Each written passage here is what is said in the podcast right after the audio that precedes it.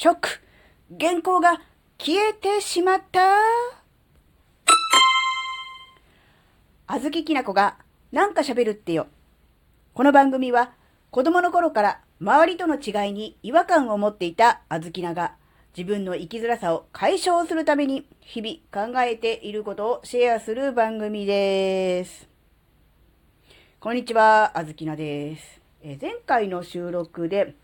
3冊目の、えー、Kindle 本を今月中に出版しますというお話をさせていただきましたがね、えー、実はですね、つい先日なんですが、えー、そのね、大事な大事な原稿がですね、行方不明になりました。えー、保存をしていたと思っていたんですが、探してもファイルが見つからないんですよね。もう、もうすごい焦りましたよ。もう、だって、ないんだもん、どこ見ても。で、おかしいと思っていろんなとこ探したんですけど、なくて、で、30分ぐらい格闘して、もう無理だと思って。あ、もうね、トイレに行って一人で泣きましたね。本当にあの、一人で泣きましたっていうと、まあ、単純にそれだけなんですけども、本当にね、もう、ひ、ひ、ひ言いながら、うわー、もうあんな、うん、同じの書けないよって思って、なんだよっていう感じで泣いたんですが、で、戻ってきて、もう一回、もう一回いろんなところのパソコンを調べようと思って調べたところ、えー、出てきました。出てきましたじゃないよっていう、この30分間何だったんだって、本当に死ぬ思いだったんだぞって思ったんですけど、まあとにかくまあ無事だったのでよかったんですけど、あの原因はですね、多分ですけど、あのー、何かこうワードで作成をしている最中になんか不具合が出て、なんか保存ができないできていませんとか、できない可能性がありますみたいな警告文が出たんで、保存っていうところを押したんですね。あの、そこの警告文に保存っていうクリックするとこあったんで、そこで保存をしたんですよ。そうしたところ、いつもと違う場所にどうやら保存されていたらしいんですよ。なんか一時保存みたいなところなのかな。ちょっとよくわかんないですけど。なので、まあ、とりあえず、あの、原稿はありましたので、セーフというか、肝を冷やしたふわーみたいな感じだったんですが、で、ここで思ったのが、まあ、原稿ですね。大事な大事な Kindle 本の原稿をですね、バックアップしておかなきゃダメだなって思ったわけです。あの、もしかしたらこんなの常識でみんなやってるよって、当たり前じゃんっていうことかもしれませんが、あずきなは、えー、自分のね、パソコン、そしてあの、Windows のね、あの、ワード、ね、マイクロソフト社を信用して、信頼していますので、バックアップ取ってなかったんですけど、これあの、やっぱり、何が起こるかわかんないじゃないですか。なので、バックアップ取っといた方がいいなと思ったので、その場で、えー、別の名前を付けて、バックアップみたいな感じでね、えー、なんだろう、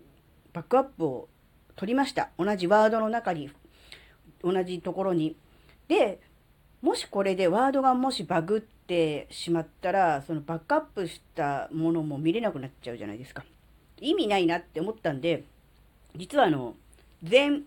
原稿すべてをコピペして、えー、Google ドキュメントの方にも、えー、バックアップを取りました。なので多分大丈夫です。だから毎回毎回変更した時に、えー、ワード上でも、うん、バックアップを取るし、さらに、えー、全部こ、そのものを、またあの、Google ドキュメントの方にも、え、コピペで、え、バックアップを取るという二重体制で、あの、やろうと思います。すごく無駄なことだし、余計なことだとは思うんですが、せっかく書いた原稿も出版目前でね、あと、あの、細かい誤字脱字とか表記漏れをね、直すというレベルまでいった原稿がですね、消えてしまうのはね、さすがにショックが大きいですよね。いや、そこまでいかなくても、ショックは大きいと思うんですが、なので、そのなんだろう、その手間と無駄を差し引いても、その時のあの30分間の絶望を味わった30分間を思うと、いや、それ無駄とか、やらんでいい余計なこととは思えなかったんですね。なので、それはね、あの、